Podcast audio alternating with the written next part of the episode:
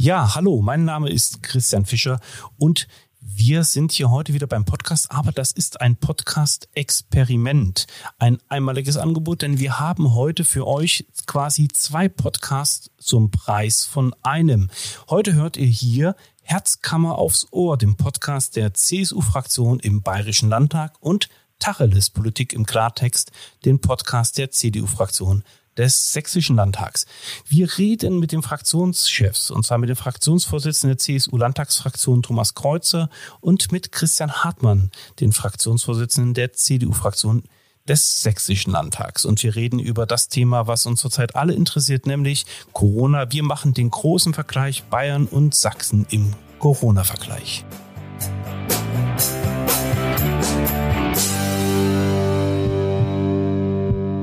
Herzkammer aufs Ohr, der Podcast der CSU im Landtag. Tacheles, Politik im Klartext. Ein Podcast der CDU-Fraktion des Sächsischen Landtages. Ja, 460 Kilometer entfernt sitzt Thomas Kreuzer jetzt im Bayerischen Landtag. Äh, einen schönen guten Tag zu Ihnen nach Bayern. Grüß Gott. Herr Kreuzer, wie ist denn bei Ihnen in Bayern gerade die aktuelle Corona-Situation? Wir haben Gott sei Dank jetzt äh, seit mehreren Wochen stark sinkende Zahlen, einen Inzidenzwert von 75 jetzt erreicht. Wir waren deutlich über 200. Es geht also in die richtige Richtung und wir kommen runter von diesen hohen Zahlen. Aber gleichzeitig ist es natürlich auch so, dass die Menschen im Land die Menschen, die Läden haben, die Lokale haben, aber auch Eltern, die Schulkinder im Homeschooling haben, natürlich stark belastet worden. Und je länger der Lockdown dauert, desto stärker spürt man auch diese Belastung. Sie tragen die Maßnahmen noch mit, aber wir müssen natürlich, wenn die Zahlen jetzt weiter sinken, langsam eine Öffnungsperspektive anbieten. Christian, wie sieht das in Sachsen aus? Also ich bin erstmal froh und dankbar, dass es uns mit den Menschen gemeinsam gelungen ist, mittlerweile von einem Inzidenzwert äh, bei 450 mittlerweile unter 100 zu sein. Ähm, Im Sachsen-Vergleich, äh, wir haben natürlich nach wie vor auch Landkreise, die Werte über 100 haben. Ich glaube zurzeit äh, der Höchstwert bei 146, aber auch da ist ein deutliches Absinken zu sehen. Gleichzeitig schauen wir mit Sorge auf unsere Nachbarn. In Tschechien haben wir Inzidenzwerte von über 1000. Wir sind in einer Situation, dass wir es auch mit einer noch nicht klar verifizierbaren äh, Mutation des Virus zu tun haben, der Entscheidungen nicht leichter macht, aber ganz klar. Nach der Kraftanstrengung, die die Menschen in unserem Land, aber auch in Bayern geleistet haben, ähm, müssen wir jetzt eine Öffnungsperspektive diskutieren, aber sie auch umsetzen. Aber gleichzeitig gilt es auch Entscheidungen so zu treffen, dass wir nicht in drei Wochen wieder darüber reden müssen, dass all diese Entscheidungen zurückgenommen werden. Das ist eine sehr, sehr schwierige Diskussion. Insoweit gilt es jetzt auch Prioritäten zu setzen und sich darauf zu vereinbaren, welchen Weg man geht. Und das geht nicht ganz losgelöst, glaube ich, auch von Entscheidungen, die wir in Deutschland gemeinsam formulieren und tragen müssen. Wie ist denn da die Stimmungslage? Wie ist die Stimmungslage in Bayern? Sind die Leute Corona-müde? Jeder wäre froh, wenn man Maßnahmen lockern könnte. Das ist da vollkommen klar. Ich habe aber schon den Eindruck, dass die Menschen sich noch an die Maßnahmen halten. Und sie sind auch nicht dafür, dass alles auf einmal jetzt verändert oder gelockert wird, sondern es ist ihnen klar, dass Priorität niedrige Inzidenzzahlen haben. Wenn dies wieder ansteigt, kommen wir genau die Situation, die Christian Hartmann beschrieben hat so wie wir dies in Österreich gesehen haben, dass man nach drei Wochen den nächsten Lockdown machen muss.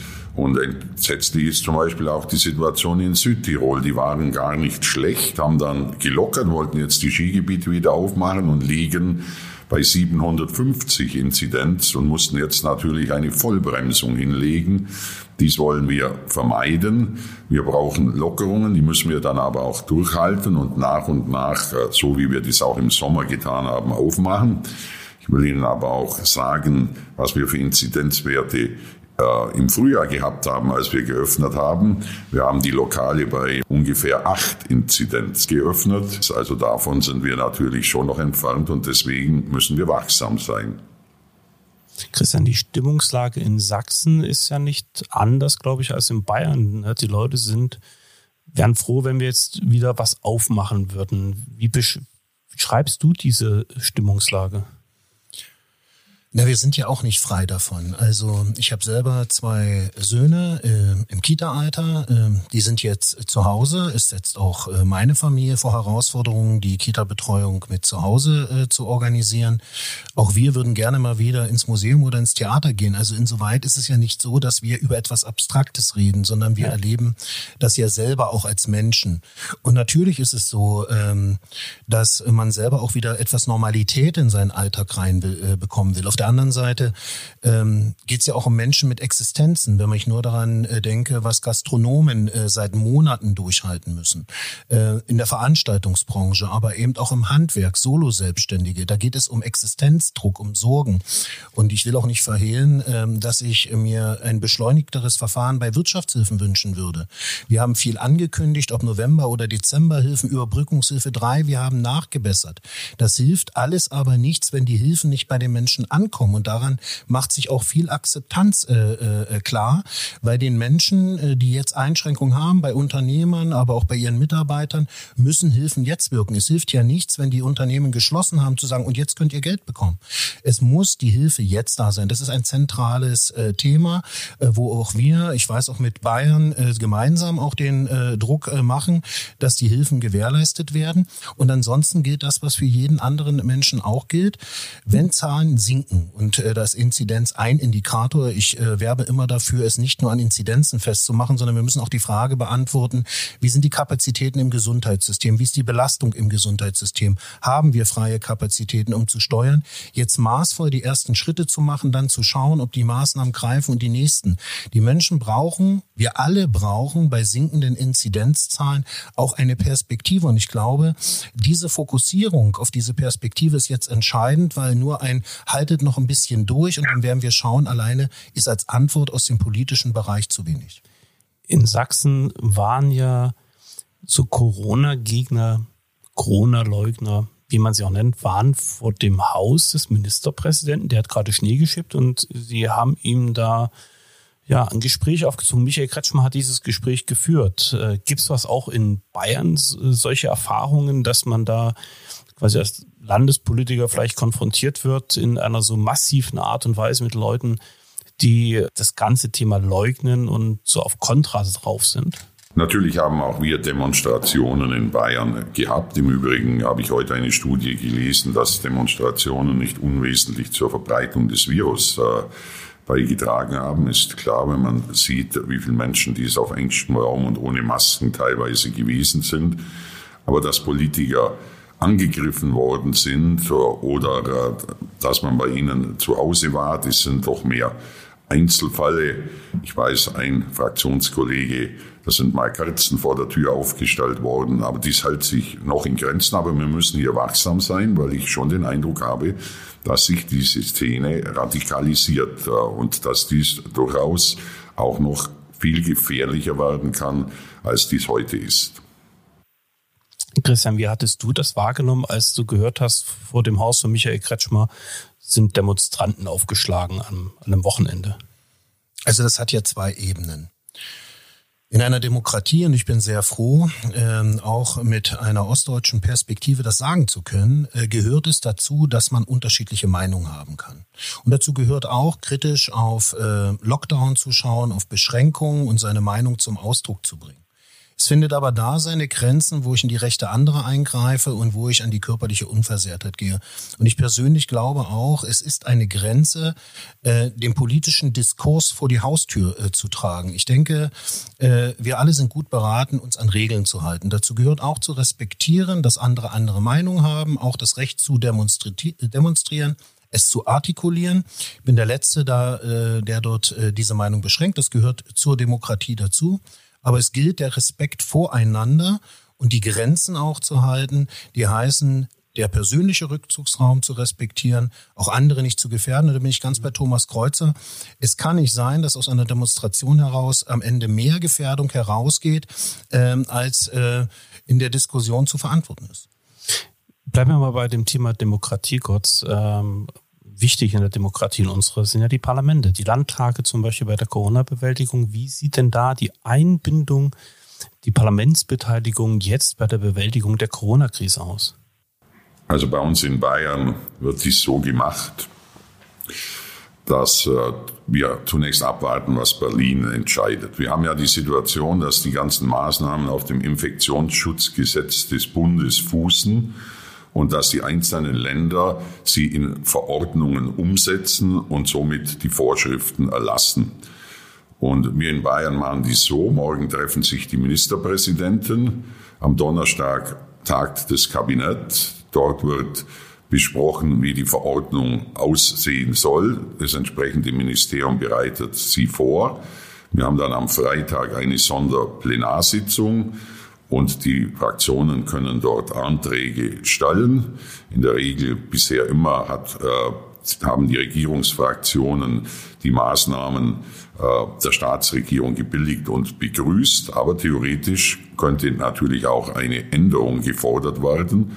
Und erst nach dieser Landtagssitzung und den entsprechenden Beschlüssen wird die Verordnung fertig gemacht und veröffentlicht, kommt also in Rechtswirksamkeit. Und somit wird das Parlament durch diesen Prozess, der immer stattfindet, wenn sich wesentliche Änderungen ergeben, vollständig eingebunden.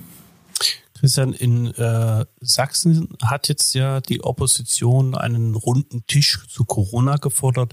Die fühlt sich scheinbar nicht eingebunden. Wie siehst du das? Ist äh, das Parlament in Sachsen gut eingebunden in die Bewältigung der Corona-Pandemie?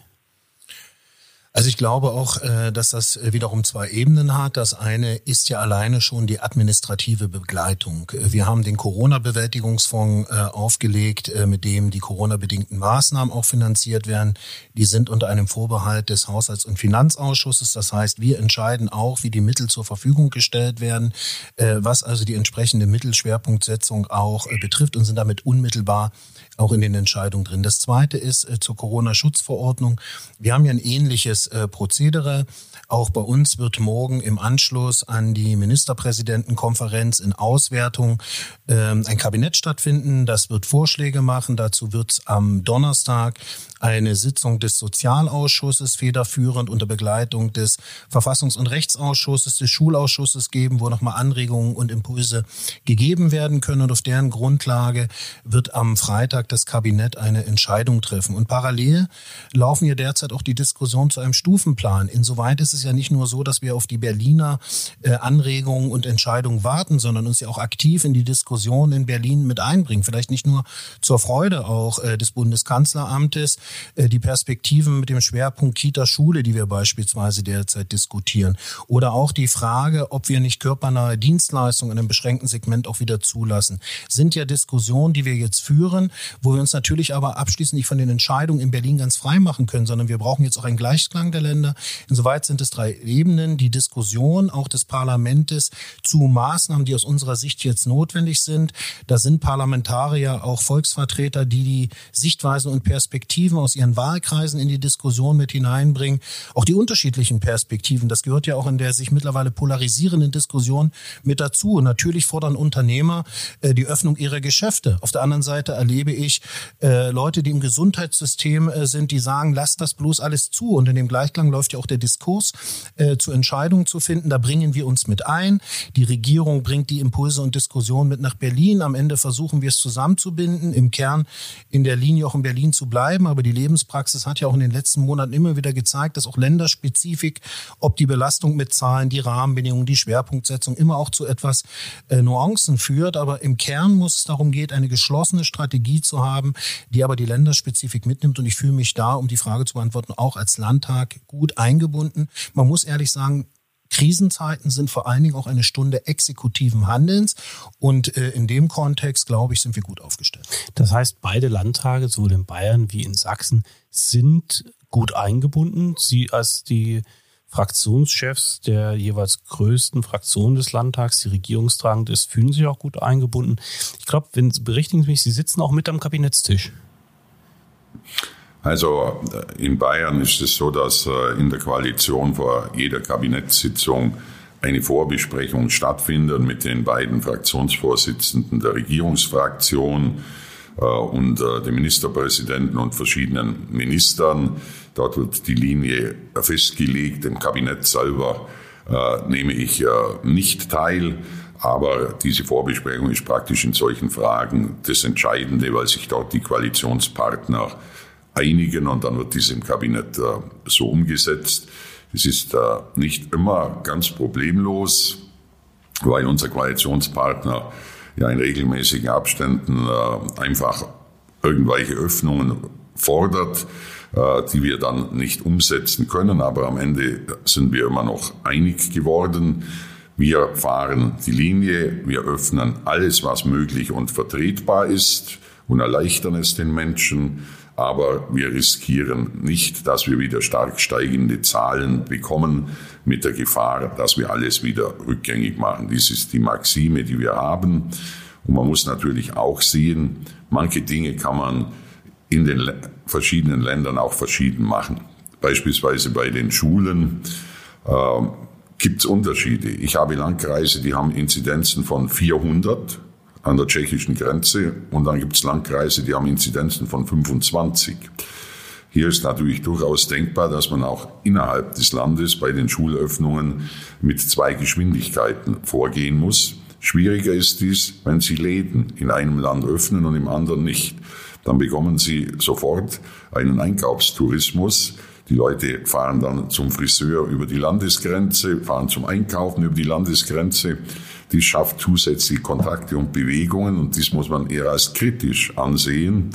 Und das auch innerhalb des Landes bringt dies nichts, denn es hat keinen Sinn, wenn die mit dem Inzidenzwert von 400 sich dann ins Auto setzen und in die Landkreise fahren, wo es nur noch 50 sind und dann dort die Infektion stattfindet und sich wieder somit verbreitet. Also man muss jeden Fall prüfen und deswegen ist es unbedingt sinnvoll, dass man in verschiedensten Bereichen auch zu einer möglichst zu einer bundeseinheitlichen Lösung kommt. Ja, Christian, das ist ja bei euch in Sachsen dann anders. Du sitzt mit am Kabinettstisch. Ja, aber im Grunde ist es ähnlich äh, wie in Bayern. Wir sitzen beratend am Kabinettstisch mit äh, dabei und können Anregungen mit reingeben. Im Grunde das, was Thomas beschrieben hat mit der Vorbesprechung, das äh, können wir in dem Zusammenhang ermöglichen. Wir haben auch drei Koalitionspartner. Da ist es, glaube ich, immer auch wichtig, den Diskurs entsprechend zu suchen. Und das ist gerade jetzt in den Zeiten entscheidend, wenn ich überlege, dass wir heute eine sehr intensive Diskussion zu dem Thema Schule und Kita gehabt haben. Äh, Thomas hat ja zu Recht darauf gewiesen, das ist ein Thema, was die Länder auch in eigener Zuständigkeit bewerten müssen.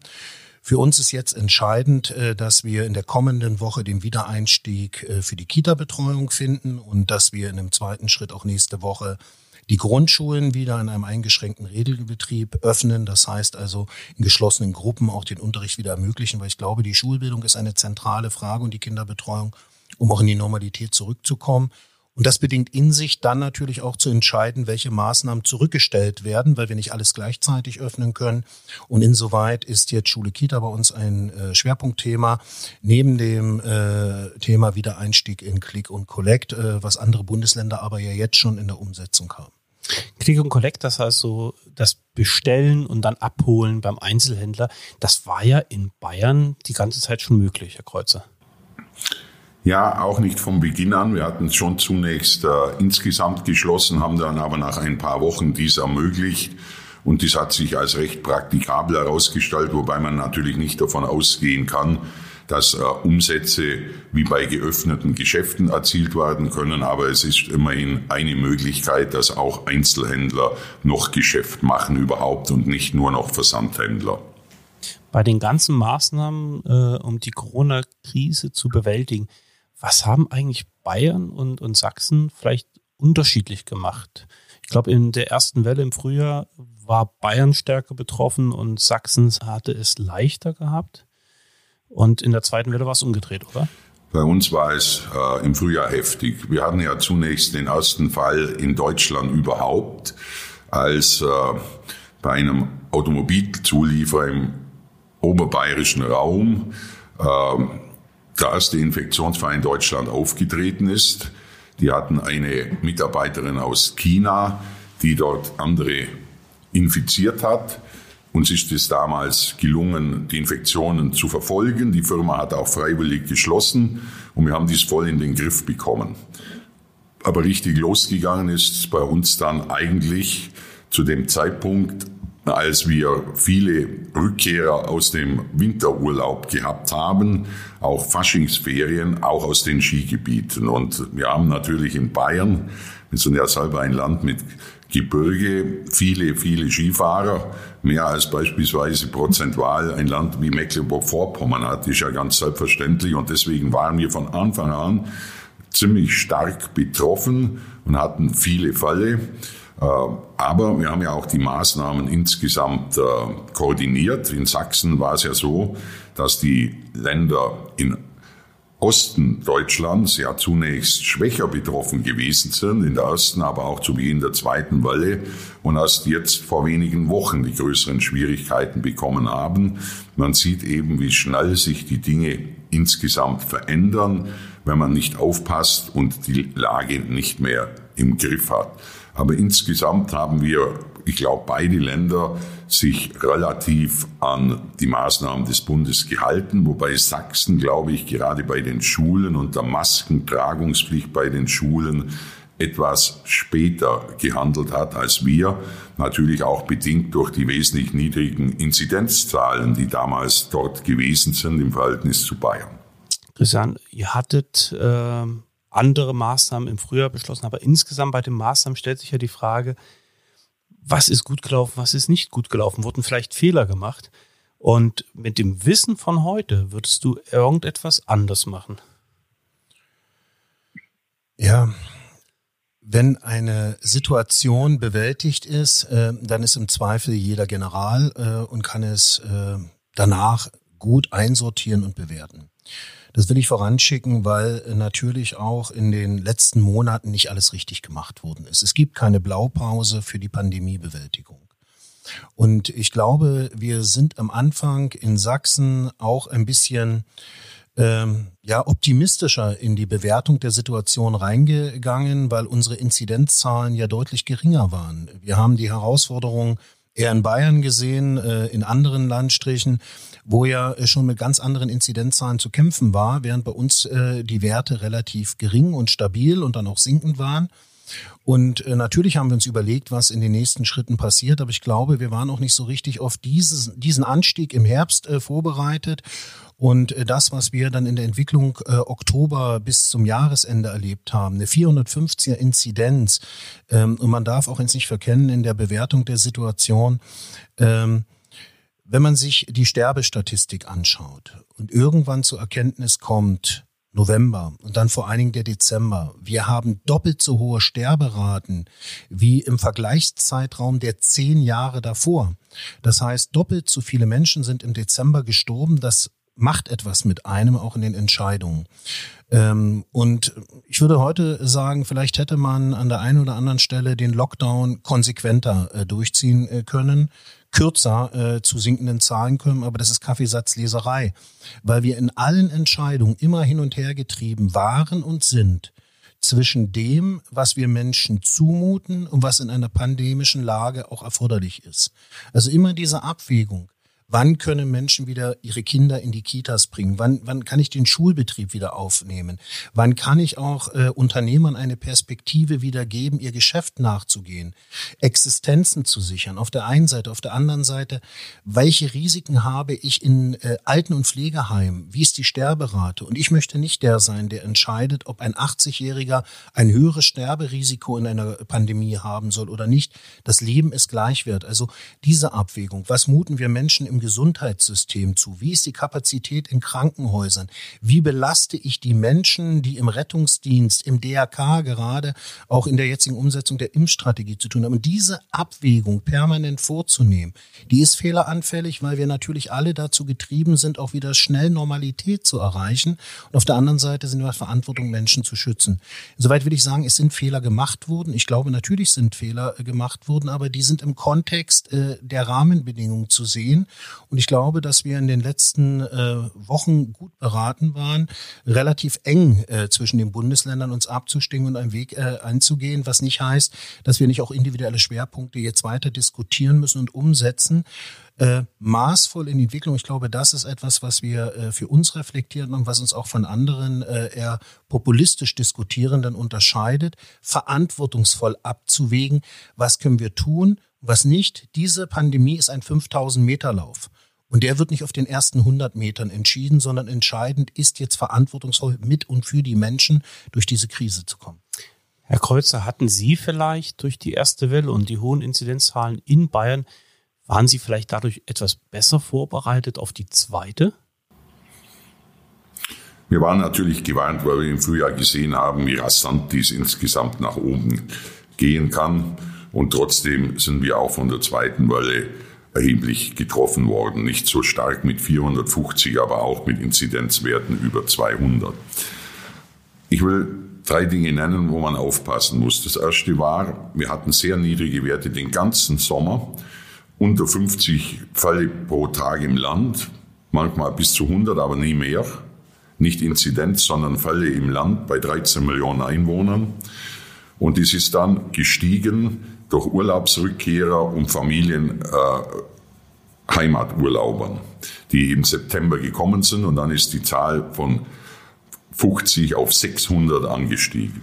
Und äh, dies hat dazu geführt, dass dies im ganzen Land übertragen worden ist. Die Schulen haben wieder aufgemacht. Dort waren Kinder drin, die im Urlaub waren, die Betriebe.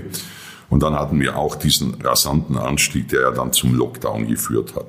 Wir haben im Übrigen auch jetzt erhebliche Probleme in unseren Grenzregionen. Wenn Sie die bayerische Karte anschauen, dann sind die Landkreise mit hohen Inzidenzen praktisch alle an der Grenze, bis zu fast 400 im Moment im Landkreis Tirschenreuth, wo die an der Grenze zu Tschechien insgesamt liegt. Das Zweite, was man meines Erachtens äh, auch sehen muss, wenn man dran denkt, ein Lockdown light bringt nichts. Dies würde ich heute nicht mehr beschließen. Ich halte es trotzdem für richtig, dass man es einmal versucht hat. Wir waren ja bester Hoffnung, dass wir mit diesen Maßnahmen die Zahlen runterbringen. Wir haben dann aber erkennen müssen, wir können zwar die massive Steigerung stoppen, aber wir bringen die Zahlen nicht nach unten. Wir hätten aus heutiger Sicht damals sofort einen Lockdown machen müssen, wie wir ihn jetzt im Moment haben, dann wären wir heute natürlich entscheidend weiter. Also es läuft in einer solchen Lage nie alles gut. Die sind aber oft keine Fehler, sondern man weiß es einfach vorher nicht, weil man keine Erfahrungen hat. Man muss es versuchen. Aber man weiß dann eben hinterher, wenn man wieder in die Situation kommt, dann müssen wir es anders machen. Und dann müssen wir die Erfahrungen berücksichtigen, die wir in den vergangenen Monaten gemacht haben. Und ich empfehle auch immer, schaut eure Nachbarn an. Schauen Sie, was in Tschechien passiert. Die kommen überhaupt nicht runter mit über 1000. Die Südtiroler innerhalb von drei Wochen auf 750, die Iren von einem niedrigen Wert innerhalb von drei Wochen auf 1300 Inzidenzwert. Also man kann hier nicht vorsichtig genug sein, vor allem auch dann, wenn noch die Mutanten dazukommen, die ja wesentlich ansteckender sind als das Ursprungsvirus. Sie hatten jetzt äh, quasi meine nächste Frage schon beantwortet. Nämlich, ich wollte eigentlich noch mal wissen, dieser Wellenbrecher-Lockdown, das war ja nix. Ne? Das hat also aus heutiger Sicht würde man das nicht nochmal machen. Wir hätten ja gehofft, mit dem Wellenbrecher-Lockdown im Januar, Mitte Januar ist das alles schon vorbei. Also wenn wir nichts gemacht hätten, dann wären natürlich die Zahlen explosionsartig angestiegen. Da dürfen wir uns äh, nicht täuschen. Also es hat schon was bewirkt. Es hat bewirkt, dass diese exponentielle Steigerung äh, gebrochen worden ist und äh, dass die Zahlen nicht mehr gestiegen sind weitgehend, aber sie sind halt hoch geblieben und uns ist es mit diesen Maßnahmen nicht gelungen, sie zu senken. Und das Ziel muss ja sein, dass wir sie senken, besser unter 50 kommen oder noch weiter runter, damit wir wieder relativ normal andere Dinge zulassen und öffnen können. Und dies ist uns nicht gelungen. Und deswegen würde ich dies nicht nochmal machen, sondern ich würde gleich den Lockdown so machen, wie wir ihn jetzt haben. Dann wären wir heute, glaube ich, schon weiter, wahrscheinlich schon bundesweit unter 50. Ich glaube, das äh, Problem ist dahinter, ähm, dass es ja auch eine Frage ist, wie Menschen äh, auch mit den Beschränkungen umgehen. Und ich glaube, dass die restriktive Entscheidung äh, jetzt zu dem geführt hat, um was es geht. Ich glaube, das muss man ja auch immer wiederholen. Ähm, es geht darum, den persönlichen Kontakt von Menschen miteinander zu reduzieren. Diese Diskussion haben wir ja permanent. Ich erlebe Gastronomen, die sagen, warum darf ich nicht öffnen? Ich habe ein Gesundheitskonzept, Plexiglasscheiben, Abstand, Desinfektion. Und da muss man sagen, äh, Respekt für all die Kreativität, die dahinter steckt. Und wahrscheinlich ist die, die Gaststätte selber gar nicht das Risiko. Aber die Menschen, die sich zur Gaststätte bewegen, die sich zu Geschäften bewegen, die miteinander Kontakt haben, die gemeinsam Bus fahren. Ich meine, eine der erheblichen Einschränkungen jetzt ist ja, dass die Menschen im Grunde sich so wenig wie möglich in der Öffentlichkeit bewegen. Das war das, was zur Minimierung der Kontakte und damit zur Minimierung der Ansteckungsrisiken geführt hat. Und ich glaube, dass vielen auch in der Diskussion gar nicht äh, bewusst ist, dass es genau um diese Frage geht, dass man auf Wegen in Beziehungen zueinander diese Risiken minimieren muss. Und das gilt auch jetzt in besonderer Weise mit der Mutation. Wenn wir bei den sinkenden Zahlen wieder in die Normalität hinein wollen. Geht es um Eigenverantwortung? Es geht darum, auch den die Verantwortung für andere mitzutragen. Und ich glaube, das ist immer auch eine Schwierigkeit, mit der wir in der Politik zu kämpfen hatten, dass sich viele Menschen an die Regeln halten, aber es einen nicht unwesentlichen Teil äh, auch gibt, denen es egal ist oder die es anders sehen und die dann auch mit zur Verbreitung beigetragen haben. Und diese restriktiven Maßnahmen haben jetzt nochmal zu einer Beschränkung dieser Kontakte geführt und das war entscheidend. Deswegen äh, ein Lockdown Light äh, hat etwas gebremst, aber es hat uns nicht aus der Krise herausgeführt. Und jetzt sind wir auf dem richtigen Weg wie wir erste Schritte der Lockerung gehen, aber wir dürfen nicht leichtsinnig gehen. Und deswegen geht es auch Schwerpunkte herauszuarbeiten, die lokal höchst unterschiedlich sein können. Aber der Weg im Ziel muss es sein, Kontakte weiter auch zu minimieren, bis wir auch beim Thema Impfen weiter sind. Das ist eins der zentralen Themen derzeit mit allen Problemen, die das Thema mit sich bringt. Äh, und dann auch wieder den Wiedereinstieg zu ermöglichen. Kritiker sagen, die Politik hat keinen Plan zur Pandemie. Das sind immer nur ja, eine Scheibchentaktik äh, von Woche zu Woche. Ist das so? Gibt es keinen großen Plan oder kann es überhaupt einen großen Plan geben? Also unser Plan ist natürlich, dass wir diese Pandemie am Ende durch Impfung in den Griff bekommen. Und uns muss klar sein, dass äh, die Problematik erst dann im Griff ist, wenn mindestens 60 Prozent oder zwei Drittel, besser mehr der Bevölkerung geimpft sind und somit eine gewisse Herdenimmunität erreicht wird und das Virus nicht mehr überspringt. Bevor wir dies erreicht haben, müssen wir auf Sicht fahren. Denn nicht wir geben dem Virus äh, den Takt vor, sondern der Virus gibt uns den Takt vor. Das ist das Problem an der Angelegenheit. Also wir müssen immer schauen, wie ist die Pandemielage, gibt es Mutanten, sind die noch gefährlicher und müssen entsprechend reagieren. Immer im Hinterkopf haben, die Leute so wenig einschränken wie möglich.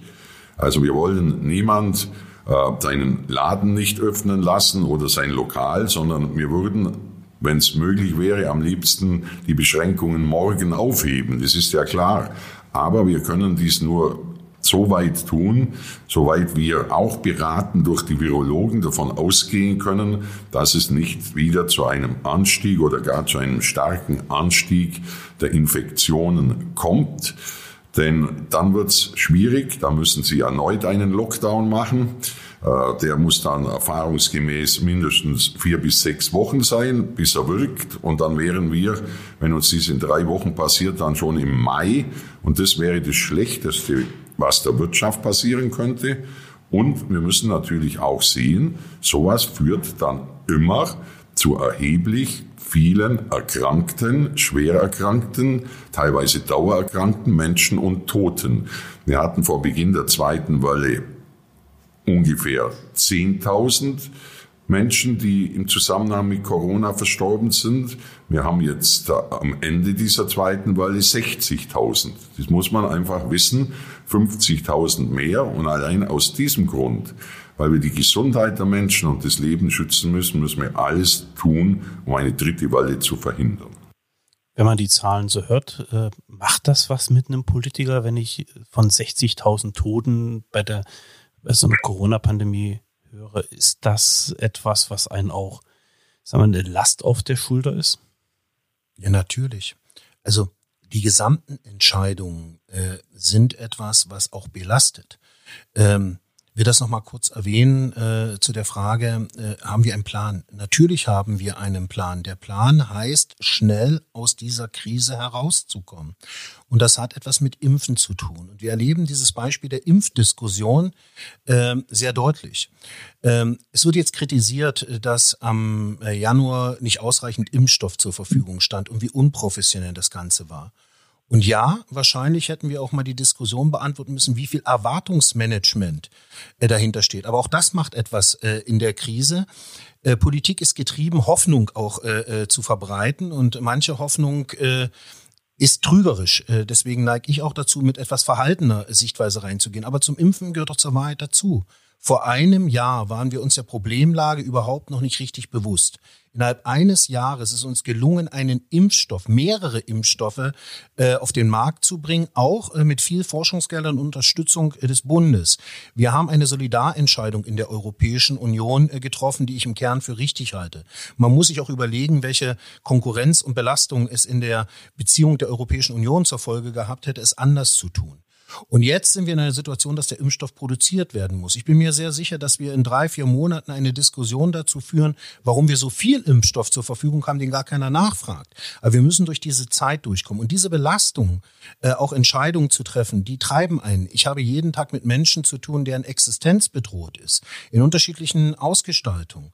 Ich kenne die Menschen, die wenig Einschränkungen haben. Und ich muss sagen, auch ich als Politiker bin natürlich materiell jetzt nicht so betroffen. Ich bekomme jeden Monat äh, die Abgeordneten-Diät äh, äh, überwiesen. Andere Menschen leben von äh, Kurzarbeitergeld oder sie wissen gar nicht, wie ihre finanzielle Sicherstellung ist. Insoweit äh, treibt es natürlich ein, auch der Druck nach Berlin. Und für mich ist das völlig unbefriedigend, dann eine Diskussion zu erleben, der Streit zwischen einem Wirtschaftsministerium und einem Finanzministerium auf Bundesebene, wie ich etwas umsetze, der Streit, ob das Land oder äh, der Bund die Umsetzung hat und diese Prozesse so zäh sind, weil die Menschen brauchen jetzt Hilfe.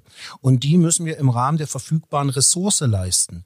Und äh, diesen Abstimmungsbereich zu führen, auch diese, diese Entscheidung zu treffen, die belastet einen natürlich auch, weil man mehr will. Auf der einen Seite sieht man steigende Zahlen, die Risiken, die dahinter sind, volle Krankenhäuser, auf der anderen Seite sieht man die Unternehmen und dazwischen passiert unheimlich viel. Deswegen es belastet einen, aber man ist natürlich auch gut beraten, in der Abwägung die Frage zu beantworten was passiert, wenn wir jetzt nichts tun, wenn wir zu viel tun und in dieser Abwägung voranzugehen. Und eine Lehre äh, habe ich in den letzten Monaten für mich zumindest gezogen. Wenn ich eine Entscheidung treffe, muss ich mir die Zeit nehmen, auch zu schauen, wie diese Entscheidung wirkt. Das heißt, wenn wir jetzt erste Lockerungen machen, müssen wir auch gucken, greifen sie, Gehen die Zahlen deutlich nach oben? Sind die Zahlen stabil? Ich muss mir die Zeit nehmen, weil ich muss auch verifizieren können, woher möglicherweise auch steigende Zahlen wieder kommen. Ich muss mir auch die Luft leisten und das gehört zur Ehrlichkeit der Diskussion mittlerweile dazu. Ich muss den Menschen im Land auch sagen, wenn ich jetzt lockere und die Zahlen gehen wieder nach oben, muss ich auch Entscheidungen wieder zurücknehmen. Und ich glaube, diese Belastung, äh, die macht etwas mit einem, weil wir sind nicht äh, äh, losgelöst von der Bevölkerung, aber wir sind in der Situation, dafür sind wir auch gewählt, Entscheidungen treffen zu müssen. Und ich beneide auch nicht die Staatsregierung, weil ich will das auch noch als letztes Wort an der Stelle dazu sagen. Wir als Parlamentarier können natürlich Dinge auch abwägen und diskutieren. Die Verantwortung trägt am Ende die Staatsregierung und ein Ministerpräsident, die mit der Verordnung entsprechend Dinge umsetzen. Und deswegen ist es auch wichtig, es gemeinsam zu entscheiden und sich auch gemeinsam zu stützen. Herr Kreuzer, Sie kriegen sicherlich auch äh, auf den unterschiedlichsten Kanälen, zum Beispiel auf Social Media, wenn so eine Entscheidung getroffen wird, ja, ein Feedback von den Bürgern. Und manchmal ist dieses Feedback ja nicht, sagen wir, freundlich formuliert. Da wird man beschimpft und da gibt es äh, Hate Speech. Äh, wie geht man denn als Politiker damit um, wenn man auch in so ein Spannungsfeld gerät? Sie haben natürlich recht. Auf der einen Seite ist es gut, mit den Menschen in Kontakt zu bleiben. Und eins äh, der Nachteile der Pandemie ist, dass man natürlich auch als Politiker viel weniger persönliche Kontakte wie sonst hat. Also ich bin normalerweise kaum einen Abend zu Hause. In Bayern gibt es im Sommer Feste, wo man tausende Leute trifft und da hat man natürlich ein besseres Gefühl, was bewegt sie gerade, was denken sie, als wenn dies halt nicht möglich ist, weil gar nicht stattfindet. Ähm, man muss aber immer bedenken, wenn man Zuschriften bekommt, auch Äußerungen in sozialen Medien. Es ist nicht der Durchschnittsbürger, sondern es melden sich natürlich diejenigen, die eine Veränderung wollen, die besonders betroffen sind und die etwas ändern wollen. Derjenige, der mit den Maßnahmen zufrieden ist, äußert sich eher weniger oder im Einzelfall. Und deswegen darf man dann nie den Eindruck haben, alle sind gegen die Maßnahmen, sondern die, die Veränderung wollen, kommen natürlich schriftlich oder in Social Media besonders auf Politiker zu. Aber ich stelle natürlich auch fest, dass eine gewisse Verrohung der Sprache eintritt, dass man heute äh, Briefe bekommt, äh, die man alle der Staatsanwaltschaft geben könnte, würden alle einen Tatbestand erfüllen. Die bekommt man unter voller Namensnennung. Vor ein paar Jahren hat man vielleicht ab und zu anonym so einen bekommen. Also es hat sich schon insgesamt etwas verändert. Und ich sage auch, wir müssen aufpassen. Eine rohe Sprache, eine verrohte, eine Gewaltsprache führt nicht selten eben auch dann zu Gewalt in der Realität. Das muss man einfach sehen und deswegen sind wir hier auf einem Weg, der nicht gut ist. Ich hoffe, dass wir die Pandemie überstehen, gut durchkommen und dass sich dann dies wieder normalisiert und dass dies nicht äh, der normale Sprachgebrauch in unserem Land insgesamt bleibt, auch bei anderen Fragen. Dies ist ein dringender Wunsch von mir. Bei allem Verständnis für große Probleme, die Einzelne haben, muss man immer noch eine gewisse Form wahren. Wenn ich vorher höre, es wird beim Ministerpräsidenten vor dem Haus demonstriert mit einer großen Masse, müssen die Leute immer denken, auch der Mann hat Familie, der hat unter Umständen Kinder, die sich Sorgen machen, wenn sie so einen äh, vielleicht äh, äh, laut werdenden äh, Demonstrationszug sehen. Dies sind alles nicht Dinge, die uns in einer Demokratie weiterbringen. Ich höre bei Ihnen beiden sehr große Besonnenheit äh, heraus. Äh, Sie machen sich sehr viele Gedanken, wegen ab äh, und wissen im Hintergrund auch, was äh, die Wirkung auf Menschen ist von den Maßnahmen, für die Sie auch gerade stehen. Äh, verraten Sie mir ein Geheimnis. Wie motivieren Sie sich eigentlich jeden Tag, äh, das über so einen langen Zeitraum gerade durchzuhalten? Warum sagen Sie nicht, äh, Leute sind jetzt eh gerade alle sauer, ich lasse das jetzt mal. Was bringt Sie dazu, weiter gerade aktiv Politik zu machen? Naja, äh, ich glaube, der erste Schritt liegt ja in der Vergangenheit. Jeder, der sich entscheidet, aktiv in die Politik zu gehen, zumindest die Engagierten, stellen sich doch am Anfang die Frage, warum sie das tun. Ich glaube, die Mehrheit von uns geht in die Politik, weil sie etwas mit und für die Menschen gestalten will, Verantwortung übernehmen und ich glaube, das ist eine Grundmotivation, die man mitbringt. Wenn man das so als Job versteht, ich glaube, das ist eher eine Berufung, eine Berufung, zu der man auch äh, durch Wahlverhalten äh, kommt, ähm, dann hat man eine andere Einstellung. Als normalen Job ist das, glaube ich, dann eher frustrierend. Äh, ich glaube, man bringt eine Grundmotivation mit. Und diese Motivation, etwas für und mit Menschen gestalten zu wollen, treibt einen ja auch äh, gerade in so schwierigen Zeiten ähm, auch etwas voranzubringen und ähm, ich habe mit Menschen zu tun, die Unterstützung wollen. Wie gesagt, in beiden Facetten. Es gibt ja nicht nur die, die sagen, macht alles auf. Es gibt auch die, die sehr stark mahnen. Ähm, von Dinge zuzulassen, es verantwortungsvoll zu entscheiden, aber auch mit Menschen das zu diskutieren und etwas zu gestalten, mit äh, Freunden, mit Bekannten, mit Parteikollegen in einer Koalition und auch das Gefühl zu haben, äh, Dinge richtig zu bewegen und äh, auch abzuwägen. Und dazu zählt natürlich auch, dass man nicht nur Fürsprache kriegt, das weiß man von Anfang an. Dazu gehört aber auch äh, die Erwartung, und das muss jeder Politiker für sich äh, ähm, identifizieren, was ist sein eigener Wert. Und äh, ich finde, ich bin Dienstleister in einer Gesellschaft. Ich muss mich aber nicht als äh, Bettabstreicher äh, verstehen. Und das muss man den Menschen auch deutlich machen. Und das ist auch das, was Thomas Kreuzer sagt in der Verrohung der Sprache. Da muss man eine Grenze von Anfang an ziehen. Jeder darf kritisieren, aber es passiert in einer zivilisierten Welt auf Augenhöhe. Und da muss man auch etwas dagegen setzen. Im Übrigen auch zu diesen Hassmails. Am Anfang tut das weh. Man muss sich auch sicher sein, das stumpft sich auch bei einem selber ab. Also zumindest mir geht das so. Ähm, und das ist äh, für die, die meinen, dass sie damit was erreichen, auch der falsche Weg mir sind äh, viel eingängiger die sensiblen, die die ruhigen Töne, die einen viel mehr zum Denken bringen. Und in dieser in diesem Spannungsbogen äh, ist die Motivation eigentlich, wenn man wieder einen kleinen Schritt vorankommt, wenn man vielleicht auch Dinge verhindert hat, wenn man im Kleinen etwas unterstützen konnte, wenn man die Gesamtlinie voranbringt. Das ist, glaube ich, die Motivation, die man mitbringt und die muss einem gegeben sein, weil das ist so die Eigen- und die Fremdmotivation es ist jetzt gerade nicht so die Zeit für Fremdmotivation. Ich hoffe ein bisschen, wenn wir aus der Krise rauskommen und wir sehen, dass es ein guter Weg gewesen ist. Und ich glaube, wenn wir in den Gesamtkontext mal gucken, nicht nur auf Bayern oder Sachsen und Deutschland, sondern wie steht Europa, wie ist die pandemische Lage in der Welt, welche Herausforderungen haben, dann im Ergebnis, wenn wir diese Krise miteinander bewältigt haben, auch sagen, wir sind im Kern mit allen Belastungen gut durchgekommen und das ist so ein bisschen die Motivation auch dann für mich zu sagen, man hat einen Beitrag dazu mitgeleistet. Herr Kreuzer, haben Sie eine besondere Form, sich zu motivieren in dieser Situation?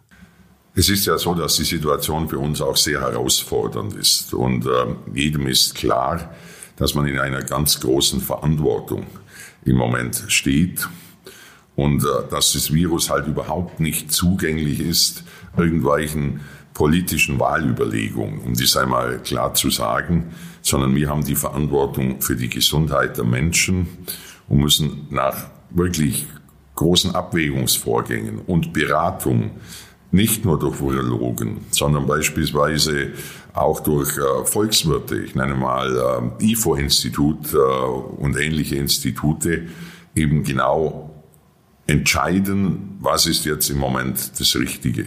Und dann steht man vor einer solchen Herausforderung, dass man sich niemals die Frage stellt, äh, habe ich dazu Lust oder sonst irgendwas, sondern es ist einfach zu machen, weil wir in dieser Verantwortung insgesamt stehen. Äh, aber ich verhehle Ihnen nicht, äh, es ist natürlich auch für Politiker keine schöne Zeit. Ich hätte nie gedacht, und ich bin seit 1994 im Landtag und seit 1984 in der Kommunalpolitik, dass ich einmal solche Entscheidungen treffen muss. Geschäfte schließen, Lokale schließen, Friseure schließen. Das war für mich völlig undenkbar. Aber es ist leider anders nicht möglich, das Schlimmste abzuwenden. Und es ist auf der anderen Seite auch wieder ein bisschen befriedigend, wenn man sieht, dass das, was man beschlossen hat, Christian Hartmann genauso in Sachsen wie wir hier eben schon dazu führt, dass wir Erfolg haben und dass die Zahlen wieder runtergehen. Wir haben äh, 90 Prozent weniger Tote, als wir in der Spitze gehabt haben pro Tag. Das sind schon ganz bedeutende Zahlen. Und äh, allerdings ist zu sagen, wenn Sie auf einen Berg gehen, ist der Weg nach oben meistens anstrengender aber der gefährlichere Weg ist der Weg, wenn Sie vom Berggipfel wieder nach unten steigen. Und so ist es auch hier. Die Lockerungen äh, in der Reihenfolge und so weiter sind schwieriger zu erklären. Und hier ist schwieriger Zustimmung zu bekommen, als wenn Sie eine ganz schlimme Situation haben und insgesamt äh, einschränkende Maßnahmen beschließen müssen. Und in dieser Phase sind wir. Die ist nicht einfach. Da denkt jeder anders. Jeder sieht natürlich auch seine persönlichen Nöte, die er hat und setzt andere Prioritäten. Aber es hilft nichts. Wir müssen da durch und müssen nach bestem Wissen und Gewissen so handeln, dass wir die Dinge in den Griff kriegen und sie uns nicht wieder nach oben davonlaufen. Eine letzte Frage zu diesem Corona-Thema erlauben Sie mir bitte noch. Und zwar eine Frage in die Perspektive. Was Ihrer Meinung nach als nächstes, wenn die Zahlen auf diesem Niveau weiter leicht oder stark sinken, nicht nach oben gehen, also wenn die Situation so bleibt, wie sie gerade ist, was wäre die Perspektive? Was kann man öffnen? Wo kann es langgehen? Auch mit Blick auf dem, was die äh, Ministerpräsidenten bei der Kanzlerin vielleicht vereinbaren werden. Was ist Ihre Hoffnung? Wo geht es jetzt hin? Also aus meiner Sicht darf es nicht so bleiben, wie es ist, sondern der Weg muss weiter sinkende Zahlen sein.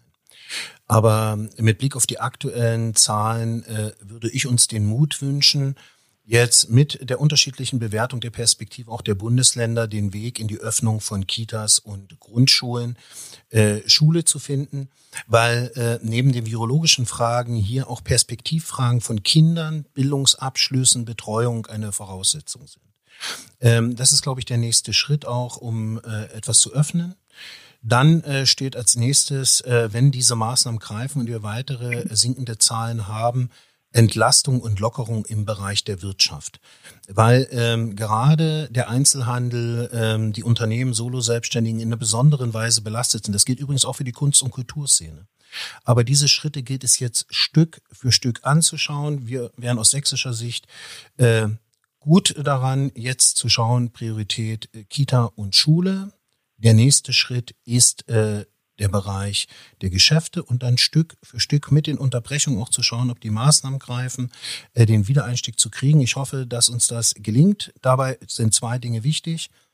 Impfen, äh, bessere Wettersituationen und natürlich auf diesem Weg auch die Unterstützung der Kommunen und der Unternehmen auf diesem Weg. Die Menschen brauchen jetzt die Unterstützung auch äh, der staatlichen äh, Fürsorge, um die Handlungsfähigkeit zu halten. Und das muss uns gelingen. Und deswegen wünsche ich uns auch, dass neben der Frage der Lockerungsschritte in Berlin auch jetzt mal abschließend die Frage beantwortet wird, wann welche Hilfen für wen zur Verfügung stehen und nicht mit immer neuen, besseren Hilfsangeboten äh, die Entscheidungen in die Zukunft getrieben werden. Jetzt ist die Zeit für Hilfen.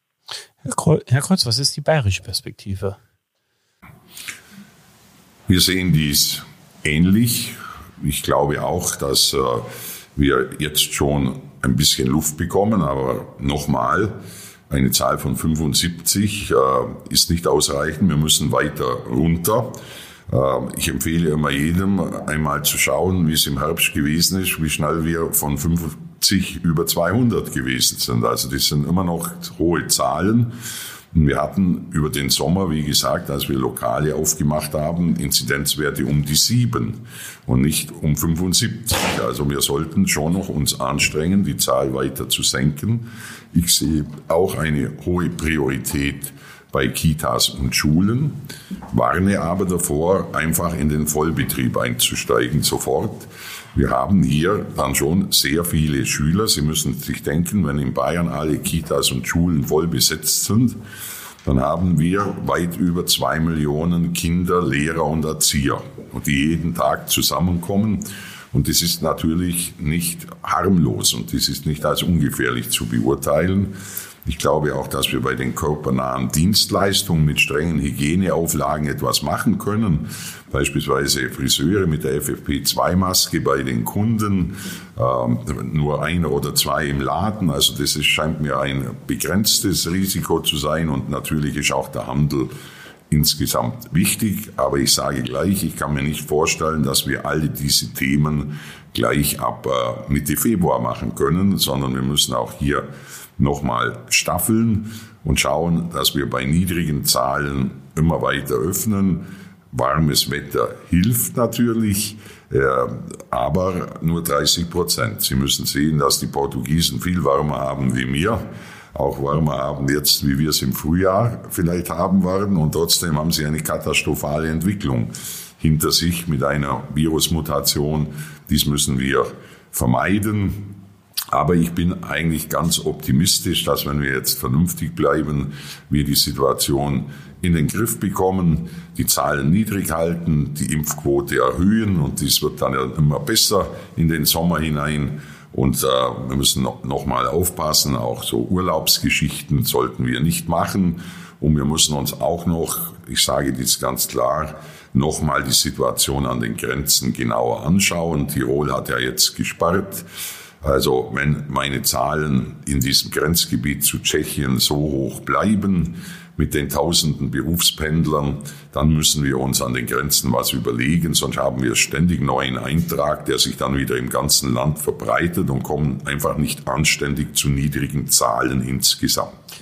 Ja, vielen Dank dafür. Jetzt habe ich den Fraktionsvorsitzenden der CSU-Landtagsfraktion, ich habe den CDU-Fraktionsvorsitzenden aus Sachsen da. Das bringt mich am Ende auf eine einfache Frage. Geht es nämlich auch um Perspektiv. Wir haben dieses Jahr im Herbst nämlich eine Bundestagswahl. Und ich würde Sie beide gerne fragen und äh, um eine kurze Antwort bitten. Was glauben Sie, wer wäre denn eigentlich der bessere Kanzler dann in Berlin nach der Bundestagswahl? Markus Söder, Armin Laschet, Annalena Baerbock oder Olaf Scholz? Also Scholz und Baerbock können wir beide, glaube ich, gleich ausschließen. Das sind für uns keine äh, gangbaren Alternativen. Äh, beide CDU-CSU-Politiker haben Führungsqualitäten bewiesen. Ich kenne natürlich Markus Söder besser und ich kann sagen, ich habe überhaupt keinen Zweifel, dass er fachlich und auch menschlich und persönlich absolut als Kanzler geeignet ist. Wer es wird, müssen wir zusammen entscheiden. Das heißt, wir müssen uns zusammensetzen. Es ist ja auch so, dass wir nur eine Chance haben, wenn CDU insgesamt und CSU den Kandidaten dann auch tragen und unterstützen. Wenn wir schon intern gespalten sind, ist das schlecht und diese Gespräche werden stattfinden nach den Landtagswahlen im Frühjahr und dann wird man sehen. Ich bin aber sehr zuversichtlich, dass wir uns einigen werden. Und so wie es im Moment aussieht, haben wir ja ganz gute Chancen. Die Umfragewerte sind ordentlich. Und es wird ein schwerer Wahlkampf, weil er natürlich auch nicht normal sein wird. Ja, da wird es viel digital und Hybrid-Wahlkampf stattfinden müssen. Und äh, das werden wir, glaube ich, gemeinsam ganz gut hinbekommen. Warten wir jetzt einfach noch ein paar Wochen ab. Die CDU hat ihren Vorsitzenden, die CSU hat es auch. Und die sollen sich zusammensetzen und die Parteispitzen sollen sich einigen. Also ich glaube, jetzt geht es erst einmal um die Bewältigung der Corona-Krise und mit Blick auf den Herbst, wer den Kanzler stellen will, muss erst einmal die Bundestagswahlen gewinnen. Und insoweit ist jetzt entscheidend, dass wir unsere Kräfte gemeinsam mobilisieren. Das gilt für die CDU und auch die CSU gemeinsam. Ähm, auf diesem Weg zu gehen. Ich glaube auch, es wird eine Entscheidung geben. Die CDU wird das Selbstverständnis haben, auch in diesem Entscheidungsprozess ein gewichtiges Wort mitzureden. Was die richtige und vernünftige Entscheidung äh, für die Zukunft ist, werden wir gemeinsam entscheiden und gemeinsam durchtragen. Es geht nämlich darum, auch die Wahlergebnisse einzufahren. Ähm, ich sehe äh, in Herrn Scholz und wer ist Frau Baerbock äh, nicht die Alternative. insoweit werden wir dafür kämpfen, dass es in jedem Fall eine starke Union im Bundestagswahlkampf geben wird, die auch überzeugt in der Bewältigung dieser Krise. Und dann werden wir im Ergebnis schauen, wem wir gemeinsam in einer Regierung dann an der Spitze sehen werden. Okay, da bin ich mal gespannt. Das äh, war auch jetzt gerade das Ende unseres gemeinsamen Podcasts. Mein Name ist Christian Fischer und wir hatten hier heute einen Podcast gehabt, nämlich zwei Podcasts zum Preis von einem, Herzkammer aufs Ohr von der CSU-Fraktion im Bayerischen Landtag und dem Podcast Tacheles Politik im Klartext der CDU-Fraktion des Sächsischen Landtags. Mit mir haben heute hier Thomas Kreuzer von der CSU-Fraktion und Christian Hartmann von der CDU-Fraktion über die Corona-Krise im Ländervergleich Bayern und Sachsen gesprochen. Wenn es euch gefallen hat, könnt ihr unseren Podcast auch gerne abonnieren und das nächste Mal wieder einschalten. Schönen Dank. Bis dann.